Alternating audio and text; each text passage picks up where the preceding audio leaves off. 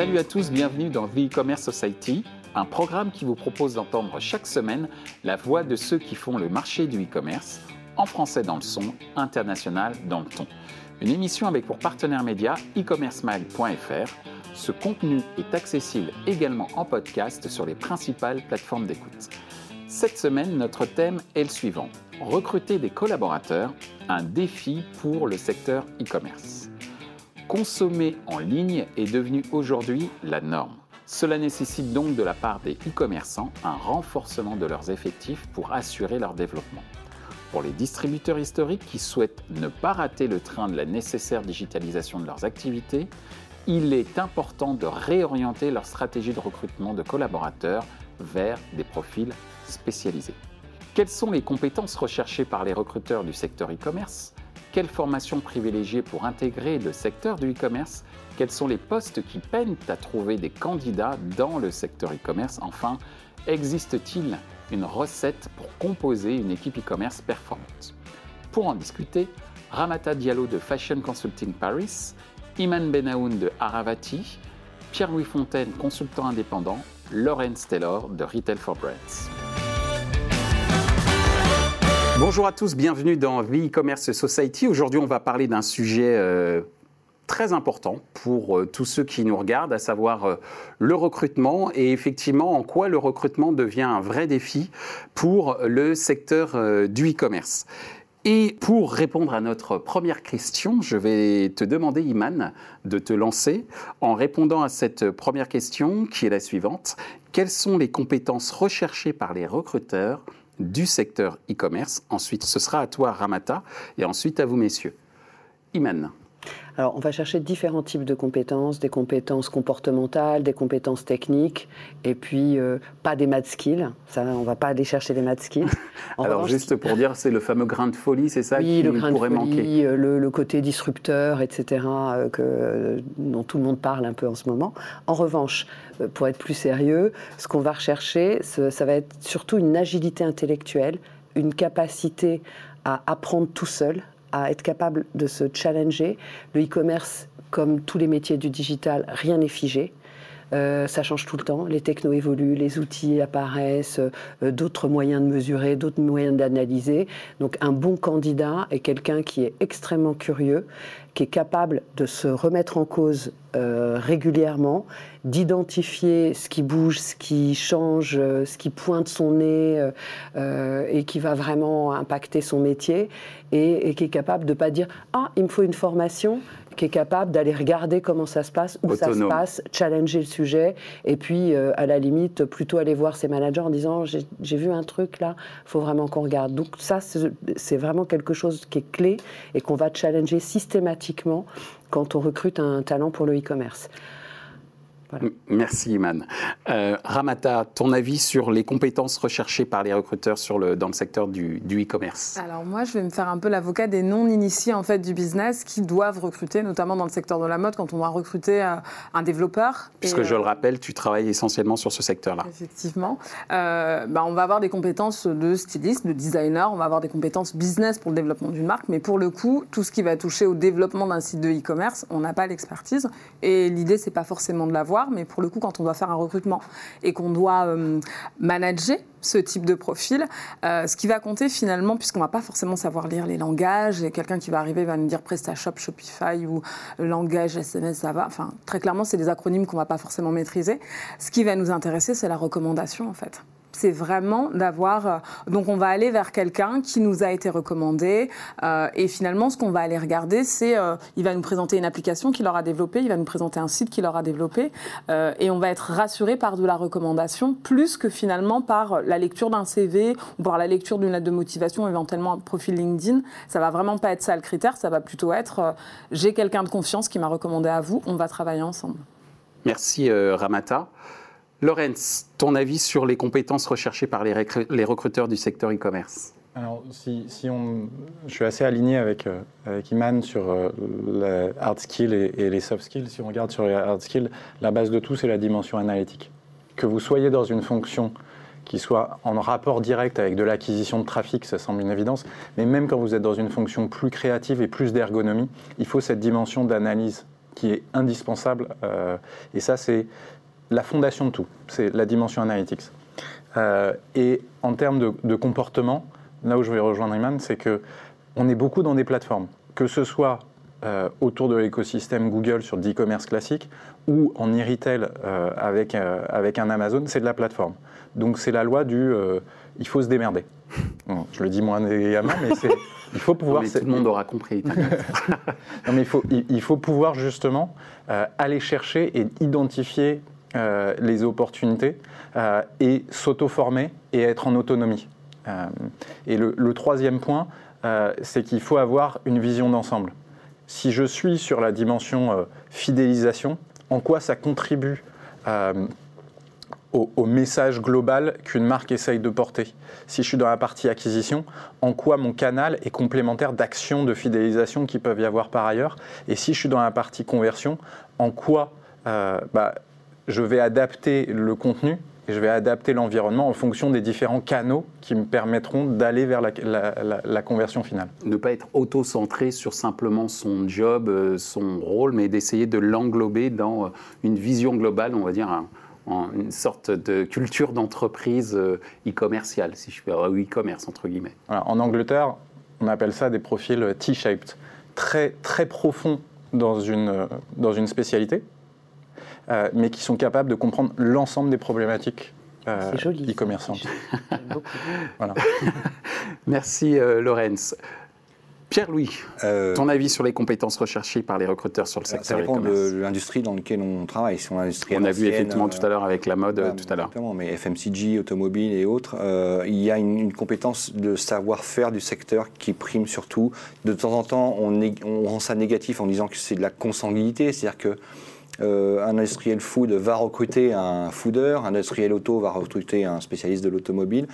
Et j'ai vu très souvent qu'on recrute, voire même en interne, pour former. Oui.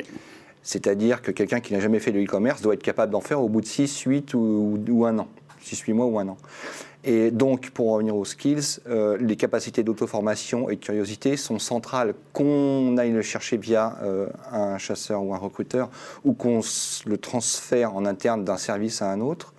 Euh, la capacité d'auto-formation, elle est centrale. Et le deuxième point, c'est qu'il faut que cette personne arrive à prouver qu'elle est capable de transmettre ses propres compétences sans euh, dénaturer ce qu'il fait et tout en étant capable de parler aussi bien à un directeur marketing euh, qu'à un chef de marque euh, ou un chef de produit. Il faut qu'il soit polyglotte, entre guillemets, d'un soit- point de vue compétence. Oui, mais même, il faut qu'il arrive à éviter, alors euh, on en parlait avec euh, Iman, c'est que là-dessus on est sur la même longueur d'onde pour le coup, il faut qu'il arrive à éviter euh, sur une phrase, s'il y a trois termes techniques, c'est... On est d'accord. C'est trop. C'est pas possible. Ouais. Donc empathique. C'est plus qu'empathique, c'est une capacité à oublier son propre, sa propre technicité pour transmettre un résultat en fait. D'accord. Quand on discute avec un directeur. Expliquer Vulgariser. euh, avec des termes du quotidien euh, des choses complexes. Ce qu'on essaye d'ailleurs de faire ici.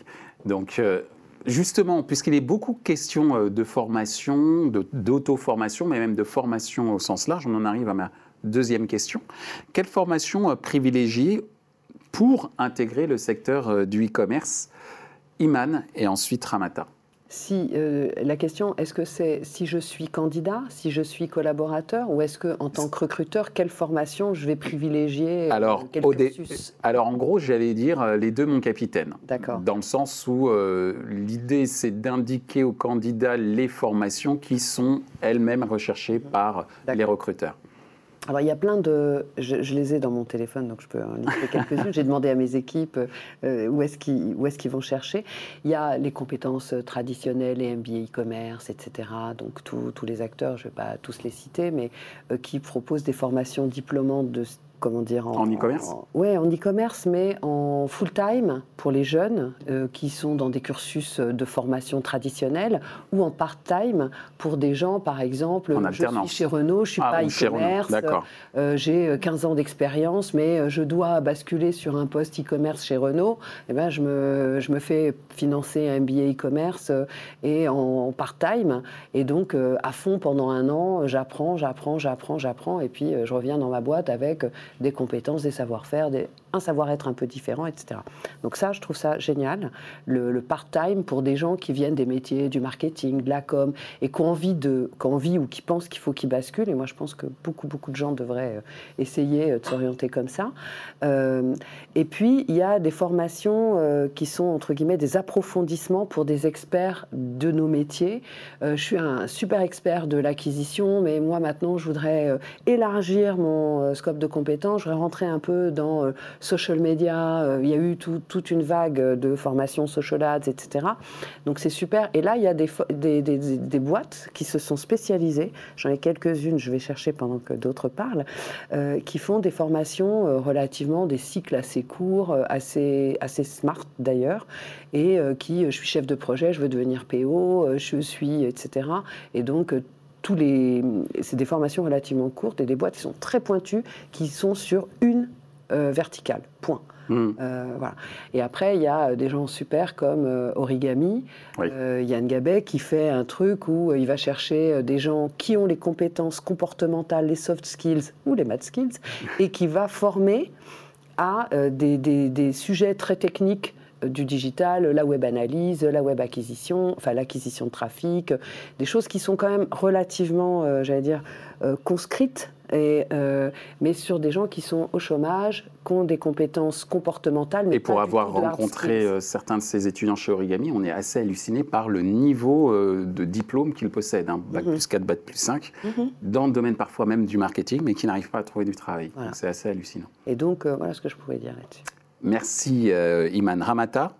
Euh, du coup, moi, par rapport à ça, ce qui m'interpelle, c'est comme il y a des, euh, il y a ce que vous avez, ce qui a été évoqué jusqu'ici, c'est le fait qu'il euh, faut être en auto-formation quelque part parce qu'il y a toujours des nouvelles technologies, des nouveaux outils, des nouvelles méthodes, et donc on est en permanence en fait en train d'apprendre. Du coup, quelque part, les formations, les titres en tout cas, est-ce qu'ils ne deviennent pas aussi rapidement obsolètes? Parce que finalement, même si on arrive en disant j'ai tel diplôme de telle école, il y a un moment où ce qui va être plus important, bah, c'est l'expérience que l'on a et ce qu'on va chercher à mettre en avant. Finalement, peut-être que quelqu'un qui n'a pas de diplôme mais qui a mis, euh, s'est plongé dans la piscine entre guillemets pour apprendre à développer euh, un logiciel, une application ou autre, va être. De l'école 42. Euh, peut-être. mais je, pense qu'il y a vraiment, moi, ce qui m'intéresse en tout cas et ce qui m'interpelle, c'est quelque part, c'est plus tellement un diplôme et une formation qu'on va mettre en avant en disant j'ai fait telle école de commerce ou je viens de tel milieu et j'ai ce réseau-là, mais c'est plutôt on peut finalement bah, intégrer des cercles qui nous étaient peut-être pas forcément, qui étaient peut-être pas forcément prévus pour nous, parce que ben, en, open, en open source, on va aller euh, développer des compétences et on peut réellement apprendre. Donc je trouve que de ce point de vue-là, j'ai envie d'être optimiste par rapport à ça et me dire qu'il euh, il y a des ouvertures pour des profils qui sont assez, assez diverses en fait. Et merci les certifications. Ce qui pose aussi une question, euh, je ferme, j'ouvre et je la referme très vite parce que, messieurs, je vais vous donner la parole là-dessus, c'est de se demander si à terme, le vrai diplôme, ce n'est plus le fait d'avoir une école, mais d'avoir la certification Google qui va bien, euh, qui a été renouvelée, qui sera renouvelée tous les deux ans, etc. Ou la certification d'un outil, euh, je dis n'importe quoi, euh, celui d'Oracle ou celui d'un autre. Comme voilà, c'est une vraie question que je me pose parce que de plus en plus sur les profils LinkedIn, euh, c'est quand même la notion de certification, un des éléments qui est de plus en plus mis en avant par les, acteurs, enfin les utilisateurs. Être un peu, un peu virulente ou violente. On recrute pour des entreprises avec euh, des clients qui ont un cahier des charges, des exigences, etc. Et il y a quand même dans les formations traditionnelles, les écoles d'ingénieurs, les écoles de commerce, etc. Il y a plein de trucs qui n'ont aucun intérêt, mais il y a, il y a pour les écoles d'ingénieurs une capacité, enfin on a une certitude sur la capacité de la personne à avoir des skills analytiques, des skills, une forme d'agilité dans, Oui, une forme. Je ne dis pas euh, que c'est la seule et que des gens qui n'ont pas fait d'école d'ingénieur ne l'ont pas, mais en tout cas quand ils l'ont fait, on n'a pas besoin de trop se poser de questions, on sait à peu près ce qu'ils ont appris, comment ils l'ont appris, euh, et euh, idem sur une école de commerce.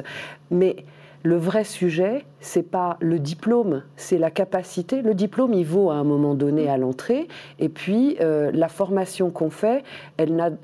Moi, j'aime bien euh, quand Alexandre dit, moi, ce que j'apprends à mes élèves, je leur apprends à apprendre, et je leur apprends qu'ils savent pas. Je leur apprends sans arrêt à, à comprendre qu'ils ne savent pas. Et ma formation, la formation que je fais le MBA que je leur apporte, je leur ouvre plein de portes. Tu parles d'Alexandre ouvre- qui Stopniki. Ah d'accord. Tout le monde ne le connaît Pardon, pas. je-. Donc euh, qui, euh, qui, qui drive école, un euh, master, à Léonard de Vinci. billet, euh, à Léonard de Vinci sur le e-commerce. Lui, il dit, euh, mes étudiants, je leur explique dès le départ que euh, moi, je vais leur apprendre à apprendre. Je ne vais pas leur donner un diplôme qu'ils vont pouvoir revendre derrière comme ça. Non, je vais. Ce diplôme veut dire qu'ils savent aller chercher et qu'ils savent apprendre. Merci. Quand même. Merci, euh, merci Iman, merci euh, Ramata. Lorenz, ton avis sur les formations euh, privilégiées pour intégrer le secteur e-commerce? Alors je pense qu'on on- on a un peu euh, touché sur le sujet. C'est-à-dire que moi je suis assez original dans ce marché, c'est que je viens d'une école d'ingénieur. J'ai fait des études d'ingénieur. Et c'est euh, relativement rare. Et au début ça m'a un peu euh, desservi parce que j'avais pas... tu as fait une école d'ingénieur pour atterrir dans le monde de la publicité ensuite. puisque- Exactement. Puisqu'après, tu étais chez Avas. Enfin, je dis pour les gens qui ne te connaissent pas, moi. Je, je me permets de te faire un petit portrait. C'est gentil. Euh, et en fait, ce qui, ce qui m'a différencié, et là je parle de mon expérience euh, pe- personnelle, c'est justement cette capacité à structurer, cette capacité analytics, euh, et cette capacité aussi à apprendre et à mettre un certain nombre d'heures de travail euh, derrière. C'est ça qui est intéressant, et je trouve que c'est intéressant dans ce que dit Iman. Euh, parce qu'effectivement, soyons honnêtes, une fois que tu es dans l'école d'ingénieur, tu apprends pas énormément de choses. hein. Je peux vous donner mes cours de, ré- de- de réseau et de, de- de résistance des matériaux, ça m'a pas tellement servi dans ma carrière euh, en tant que tel. Mais ce que la structure que j'ai créée, enfin la, la structuration auquel j'ai eu droit dans, dans cette partie-là m'a énormément servi. Une méthode. Voilà. Le, le- la- et c'est pour ça que je dis, je suis ingénieur de formation et je, je viens euh, e-commerçant de métier. Et c'est ça qui est, qui est intéressant. C'est quel est le métier que vous allez faire et en quoi votre formation va vous servir, va vous structurer et va créer une matrice dans laquelle on va pouvoir travailler et dans laquelle les gens vont pouvoir progresser. Parce que la meilleure formation, euh, et pour rejoindre ce que, ce que tu disais Ramata, c'est le travail. Non mais c'est vrai, c'est le nombre d'heures que vous allez mettre. Mais c'est une punchline une très importante. bonne, euh, Et, et, et, Peut-être un peu beaucoup de candidats. Oui. C'est- la quantité d'heures que vous mettez à appliquer et à maîtriser les fondamentaux. Et c'est des fondamentaux qui sont très difficiles à apprendre parce qu'en fait, euh, dans un cursus euh, pédagogique, et là où, Origami fait quelque chose d'ori- d'original, quand vous créez un cursus, euh, un, cursus pédagogique dans une école, entre le moment où vous décidez du cursus, vous écrivez le cursus et vous formez les gens, il s'est passé trois ans. Donc, si vous apprenez en école, même à Léonard de Vinci, qui est plutôt plus avancé, les dernières techniques du search, en trois ans, ben, les nouveaux best practices, ils auront évolué. Ouais, Donc, parce, vous que aurez une plateforme aura- parce que plateforme. Google aura lancé une nouvelle plateforme. etc. Exactement. Donc le métier aura euh, le, le métier, le contexte que vous avez sur un mot clé restera un mot clé, mais les best practices auront évolué avec le temps. Et là où je te rejoins, euh, Michel, c'est que quelque chose qui est sanctionnant, moi je le demande à mes collaborateurs, à mes futurs collaborateurs, c'est de commencer par être certifié sur les produits Amazon. C'est c'est quelque chose que je demande. Donc je ne travaille pas encore avec Iman parce que je n'ai pas encore les moyens, mais le jour où je l'aurai, je dirais, moi j'ai besoin La qualité, ça se paye, monsieur. non, non, mais un, un- un- un- un besoin euh, premier que j'ai, c'est que tous mes collaborateurs, avant de commencer chez moi, ils soient certifiés chez Amazon. Je travaille autour de l'écosystème d'Amazon, euh, euh, c'est pour ça. Si je travaillais dans l'écosystème de Google, je demanderais à ce que les gens soient certifiés sur Google. Et le dernier point qui est important, c'est, et ça fait partie de ces points-là, c'est qu'en fait, le métier qu'on va faire dans deux ans, il est en train de s'inventer. Et le métier qu'on fera dans 5 ans, j'ai même pas l'idée de ce que ça va être. Donc l'important, c'est qu'on est en constante formation et upskilling des talents dans les équipes et dans la vie professionnelle. Et c'est ça qui rend notre vie professionnelle beaucoup plus riche et beaucoup plus riche que celle que nos parents ont pu avoir. Merci euh, Laurence euh, d'avoir remis euh, la valeur travail euh, à sa juste mesure. Pierre-Louis, ton avis sur euh, les formations à privilégier pour intégrer le secteur e-commerce et ensuite on avancera assez vite sur les autres questions, mais je vois en tous les cas que cette notion de formation était un point clé de par euh, la richesse de vos réponses. Pierre-Louis. Euh, pour rebondir sur la certification, pour moi, c'est même un prérequis. Mhm. Donc, euh, c'est même pas. c'est- C'est c'est un- une non-question sur un CV. S'il n'y a pas la- le tampon, notamment sur du e-commerce au sens strict du terme, s'il n'y a pas ces tampons-là, et je rajouterais quand même le tampon Google, parce que dans le e-commerce, il y a Google Shopping qui prend de la puissance et pas que sur du brun ou du blanc. Il y a d'autres secteurs qui commencent à se mettre dessus. Donc, les certifications Google, quelles qu'elles soient, sont importantes, y compris les outils d'ad serving et autres d'ailleurs. Euh, mais en termes de formation, euh, j'ai tendance à penser, euh, pour bosser beaucoup avec des industriels qui me demandent de recruter pour me remplacer en tant que consultant, Mhm. parce que évidemment un consultant c'est trop cher. hein. donc on recrute. La qualité, ça se paye Ah, monsieur mais je sais, mais, on recrute donc un des CDI qui, en fait, on- la- le poste a été validé, donc on recrute un CDI. Euh, j'ai tendance à penser à date, de tous les profils que j'ai pu voir, c'est que là, le diplôme est important, mais s'il n'y a pas un projet, avec résultat négatif ou positif, mais résultat prouvé, c'est-à-dire la capacité à générer un livrable, cette capacité à générer un livrable, si elle n'existe pas, ça va handicaper le candidat euh, d'office. Pour une raison toute bête, c'est que le final cut sur le recrutement, c'est soit la direction marketing, soit une direction générale. Ça passe par les RH, mais le vrai, c'est le métier qui tamponne à la fin. Celui qui tamponne à la fin, il doit, être- il doit avoir la preuve que le candidat, sorti d'école d'ailleurs ou non, est capable de délivrer un projet et de donner ses résultats et les expliquer. Encore une fois, un négatif ou un positif.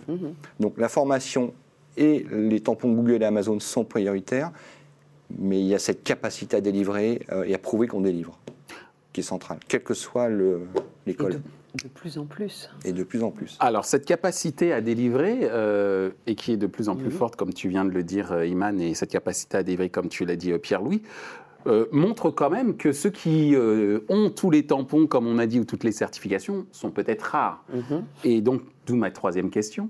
Quels sont les postes qui peinent à trouver des candidats dans le secteur e-commerce, Iman Alors, il y a, il y a- En fait, ce qui se passe souvent, c'est que tout le monde prend conscience euh, qu'il y a un problème à régler sur une plateforme e-commerce, sur un site, en même temps. C'est-à-dire qu'à un moment, tout le monde a décidé que c'était bizarre, que les plateformes de e-commerce étaient pour servir des clients, qu'il y avait des clients de l'autre côté, et, et que, mince, ce client, il a peut-être pas une expérience qualitative sur ma plateforme, c'est peut-être pour ça que j'arrive pas à vendre assez ou bien, etc. Je, je, schéma- je- je- je le fais un peu à l'humour, mais en gros, en ce moment, tout le monde se pose la question de la qualité de son expérience client, la qualité de son parcours client, la qualité de l'optimisation du parcours, C'est les fameux Customer Success Manager Ouais, Ok. donc le Customer Success Manager d'un côté, et puis l'UX, D'accord. le responsable euh, expérience utilisateur euh, ou UX euh, machin, ou UI, donc le, celui qui dessine les parcours, euh, l'User Interface Manager, donc celui qui dessine les parcours. Maintenant l'UX Writer, puisque même le contenu, c'est plus des concepteurs rédacteurs, ce sont des UX Writers, c'est-à-dire qu'ils écrivent bien pour un client au final et pour améliorer une expérience client. Donc, euh, en fait, en gros, et tout le monde de- veut la même chose en même temps. C'est-à-dire que tout le monde se pose la question, veut l'améliorer, donc tout le monde veut améliorer son expérience client, ou veut la, la sortir du digital pour l'emmener sur l'omnicanal en même temps. Donc, dès qu'il y en a un qui lève le doigt et qui dit Moi, je fais de l'omnicanal, tout le monde s'abat sur lui, etc. Donc on a quelques pénuries, mais qui sont des pénuries structurelles, c'est-à-dire qu'il n'y a pas eu encore beaucoup de gens qui ont démontré une expertise sur l'omnicanal ou, euh, sur euh, l'UX, etc. Et donc sur les parcours clients. Et le CRO, le- celui qui est l'expert de euh, conversion rate optimization. C'est l'émission qu'on a déjà tournée il y a quelque temps. et qui eh sera ben, il, diffusée est, il, est, il, est, il, il a un peu, euh, il a un peu le melon, lui. Il, il a raison d'avoir le melon. euh, tout, le monde, euh, tout le monde le veut. Et puis, c'est vrai que le CRO, par exemple, c'est plusieurs compétences dans un poste. C'est de la data, c'est de l'analyse, c'est de la compréhension d'un d'un tunnel d'achat ou funnel. ou- etc. Ah ouais, et puis aussi de la prédiction potentielle. Voilà. Et de l'autre côté, on a un gros sujet maintenant sur l'acquisition. C'était plus pénurique l'acquisition de trafic. Et euh, ça l'est redevenu parce que ça s'est complexifié. Ça avait été très compliqué, il y avait différents canaux, des experts par canal, etc. C'était compliqué. Puis les outils sont arrivés, les plateformes ont simplifié ça. Donc euh, c'était plus du tout un sujet, plus personne voulait payer cher quelqu'un pour driver du trafic parce que c'était devenu automatique. Et puis on se rend compte que c'est pas si automatique que ça, qu'on peut faire beaucoup, beaucoup, beaucoup de bêtises avec euh, l'automatisation à outrance et que quand même l'arbitrage entre les différents canaux, la mesure réelle de la performance, alors d'où vient vraiment le client, parce qu'il est passé par quatre trucs, on l'a payé quatre fois, etc. Donc on dit non, on va reprendre des gens un peu stratégiques, un peu. Voilà. Donc tout le monde veut aussi. Euh, améliorer euh, sa réflexion sur l'acquisition. Donc en ce moment, on nous demande de l'acquisition, beaucoup, euh, du du e-commerce dans le sens parcours client, expérience client, UX, UI, etc. Mm. Et les UX, Oui, ils veulent faire ce qu'ils veulent quand ils veulent, où ils veulent. D'ailleurs, de chez eux, en Espagne, euh, au bord de la mer, euh, pour un, pour un, ac- un acteur du e-commerce à Lille, hein, ils préfèrent être chez eux à Barcelone que. Voilà. Et puis. euh, C'est étonnant, ça. c'est bizarre, hein Mais ils peuvent le dire, et puis ils veulent bien bosser que trois jours par semaine, et puis ou alors ils font la mission, ils travaillent six mois, puis après, pendant trois mois, il faut rien leur demander, euh, ils sont off, euh, etc. Donc, ils bossent un peu comme si c'était des freelances. Ah, mais ce sont des freelances. Il, y a pas- il y a très peu d'UX qui, ac- qui acceptent aujourd'hui d'être salariés. Et, et- et- et Ouais, c'est important de le dire, hein. Et sincèrement, à leur place, on ferait peut-être pareil. donc, euh, donc il y a un vrai sujet là-dessus. Merci, euh, euh, Iman. Dans ce que tu dis, c'est euh, Pierre-Louis. c'est qu'il y a une espèce de grand écart. Il y a l'UX qui est quand même, c'est un métier extrêmement spécifique, euh, limite technique. Et de l'autre côté, il y a le Customer euh, euh, Success Manager qui, lui, doit avoir une vision euh, 180, parce que 360, on fait le tour sur soi-même, mais 180, sur plein de métiers différents, donc avoir une vision euh, stratégique des choses. Donc, un UX qui veut travailler à Madrid, pas de problème, il a 28 ans, il travaille avec maman, et puis deux jours, euh, trois mois par an, il fait rien. Par contre, le Customer Success Manager, Mhm. euh, c'est pas non plus euh, un profil de 30 ou 35 ans, c'est quelqu'un qui a beaucoup plus de maturité, donc qui est un est plus cher, et deux qui a limite des cheveux blancs. Et ça, pour le coup, il n'y a pas beaucoup de clients Mhm. qui acceptent de payer, Payer. pour voir. Ça va changer. Alors, pour moi, dans le pénurique, il y a la notion de ah non, non, moi, c'est pas plus de 70K parce que, parce que 70K, si je passe à 80, c'est l'équivalent du- de mon chef de de la groupe. division là-bas, euh, ouais. Donc, euh, donc euh, pour les questions politiques internes, euh, je peux pas. euh, oui, mais il veut 120.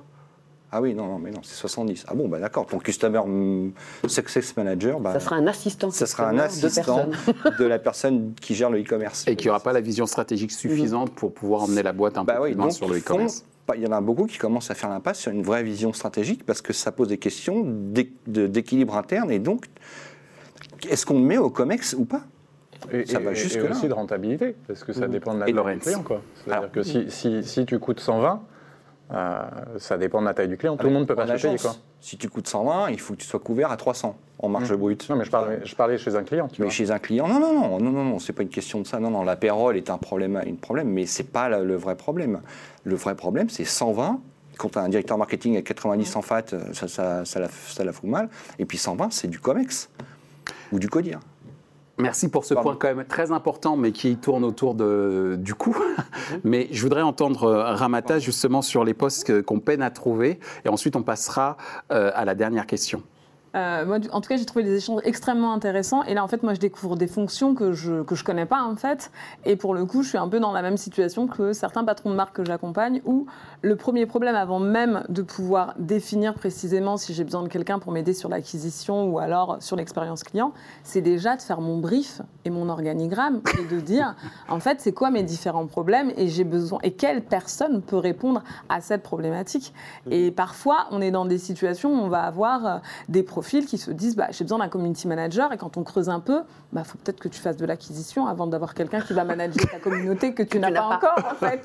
Et donc, pour moi, il y a des vraies questions déjà simplement de prendre une feuille blanche et d'expliquer alors le e-commerce, qui sont les différents intervenants et ça, enfin moi je trouve ça important de parler des, des non-initiés parce que c'est des vraies problématiques en fait où euh, il y a des discussions qui, qui ont l'air euh, un peu euh, triviales, mais pour le coup, euh, quand on a un investissement à faire et un recrutement à faire, il faut faire le bon et il faut savoir faire ce brief et après se dire bah, c'est quoi la priorité?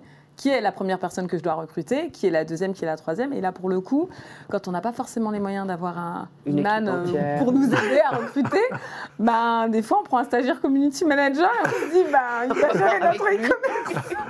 Et du coup, c'est un peu compliqué parfois. Oui, oui, mais après, ça donne euh, parfois des, des- des titres sur BFM TV et qui sont pleins de fautes d'orthographe, Ah etc. bah, enfin bref. Souvent. C'est ce que tu vois parfois. Sur, Ouais.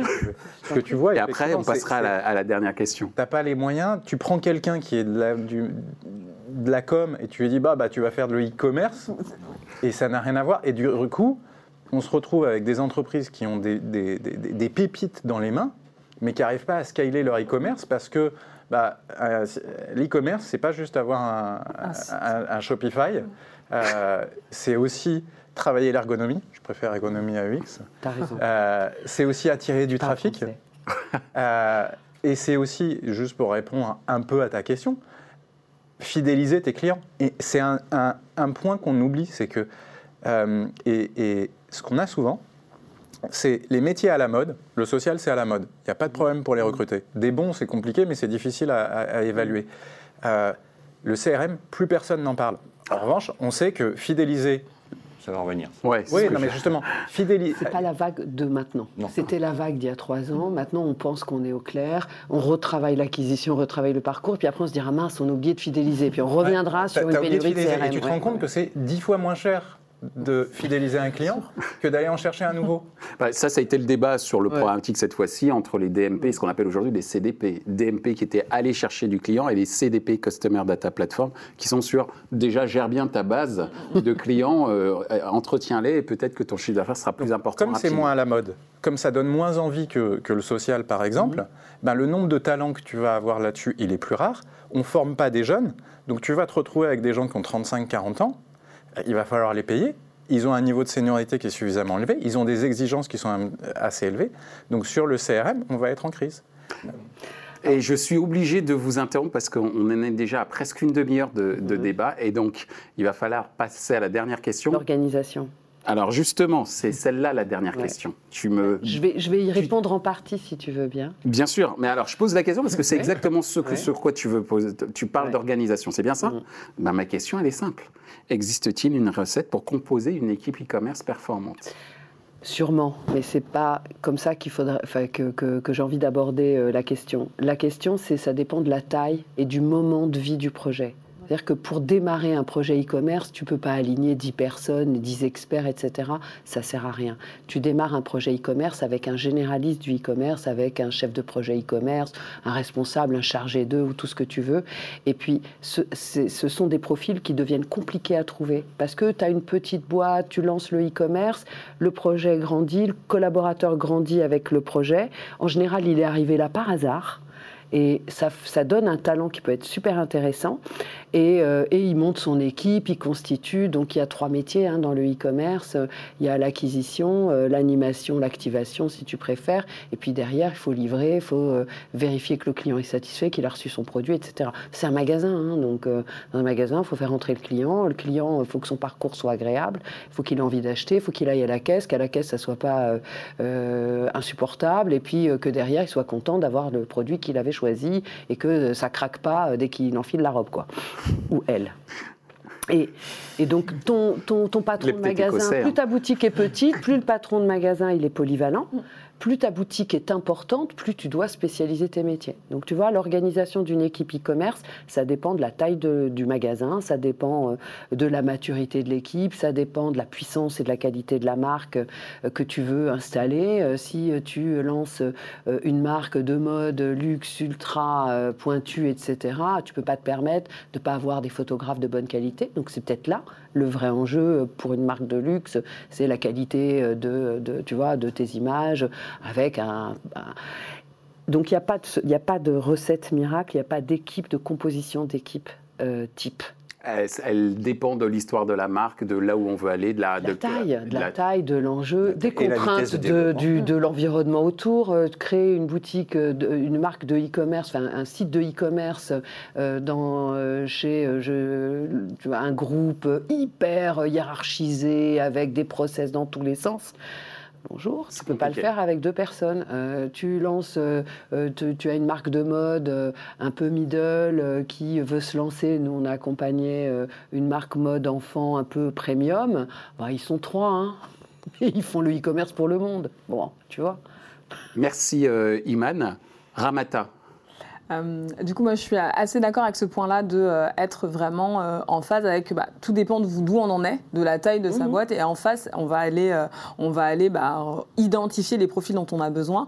Moi, ce que j'ai tendance à recommander, en tout cas, quand on est petit, c'est là où on va avoir tendance à se dire, on n'a pas beaucoup de budget, alors on va bricoler et on va prendre des profils à qui on va donner des, des missions qui sont un peu larges. Moi, j'ai tendance à recommander l'agence, vraiment, la délégation du site, des gens qui sont pros, qui vont vous assurer s'assurer en fait euh, bah, d'aller chercher du chiffre d'affaires finalement, euh, plus que. euh, alors ça ne veut pas dire qu'il n'y a pas des freelances qui peuvent pas le faire, c'est plus que quand on n'a pas la compétence pour recruter, quand on maîtrise pas bien, bah, au moins une, agence, ça sécurise en fait. Et, et puis si on a des, des experts qui sont pédagogues, bah, ils vont nous expliquer les différentes briques les unes à côté des autres. Bah, voilà comment on fait un site, voilà le e-store management, voilà le web marketing. Et je trouve que sur une première ou une deuxième année, ça permet quand même de sécuriser son business pour après se dire, bah, là, cette agence, ça peut nous accompagner à recruter une équipe finalement. Donc, euh, Merci Ramata. Donnons la parole justement à des anciens d'agences. Donc, euh, Laurence, euh, ton avis sur justement les recettes pour composer une équipe euh, e-commerce? Parce que cette équipe e-commerce, elle peut être en interne, comme on l'a vu avec Iman, mais elle peut être également à travers des compétences externes. Toi, ton avis? Pour moi, il faut euh, des spécialistes transfonctionnels. Des spécialistes, ça veut dire des gens qui maîtrisent bien et qui maîtrisent au bout des choses leur sujet. Euh, transfonctionnels, ça veut dire qu'ils comprennent l'ensemble des enjeux qu'ils vont avoir. Et pour compléter ce qu'on s'est dit avant, et qui sont obsédés par, euh, par l'upskilling permanent.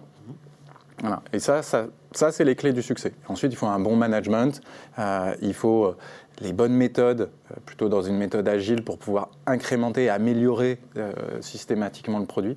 Et là, on a la recette du succès sur le e-commerce. Merci euh, Laurence. Le mot de la fin pour toi, euh, Pierre-Louis.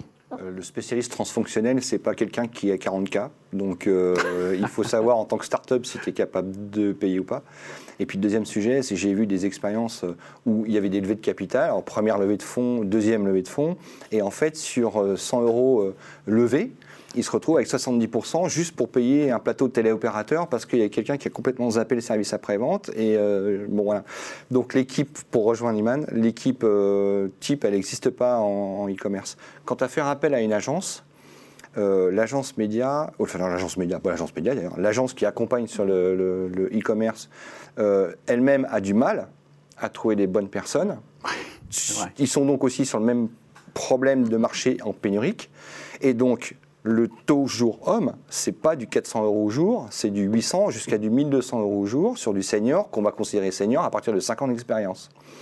Donc, mettre toutes ces billes dans une agence qui dit euh, ouais je suis mon niveau du e-commerce, il n'y a pas de problème. Et en plus, on va faire du transfert de knowledge chez vous, chez un de mes clients. Il faut se dire qu'au bout de deux ans, euh, le contrat il doit être cassable très facilement et rapidement. Mais ça nécessite un je paye pour voir quand même, même quand on Ah. travaille en agence. C'est euh, et encore, je critique pas les, les skills des agences, mais il faut avoir les épaules un peu. Il faut, euh, il faut Solide. qu'une forte partie de ta rémunération soit basée sur, sur non pas le temps, le jour homme, Mais la mais le chiffre d'affaires que tu génères. Ah ben, Et- ça, c'est les nouveaux modèles qui sont en train d'arriver. C'est la délégation. C'est c'est une vraie approche, tu es un business partner, tu fais partie du... Voilà, c'est Oui. ça. challenger sur le Oui. taux de conversion, hein, vraiment. euh. Et, Oui, et bien, Chiffre d'affaires. Et, et Chiffre ben, c'est d'affaires. c'est là-dessus qu'on va se, se quitter. Mais en tout cas, ce que ça veut dire, la richesse de nos échanges et cette dimension, euh, enfin, ce type d'échange que l'on a eu euh, très euh, spontané, c'est que véritablement, recruter dans le e-commerce ou dans le digital, même, on va dire, en, en sens large, c'est un vrai défi, quoi.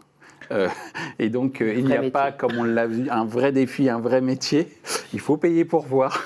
Et la qualité, ça se paye, comme je le disais. mais il y a aussi fidélisé. Et Voilà, ça, recruter et fidéliser. Et ça, ce sera le, sujet. le sujet certainement d'un autre débat. Mais en tout cas, merci de nous avoir euh, au moins donné des clés pour comprendre les défis autour du recrutement sur le e-commerce. Merci, à vous. Michel. Merci. Merci. Ainsi s'achève ce débat autour du recrutement de collaborateurs en e-commerce. Les points à retenir de nos échanges sont les suivants. 1.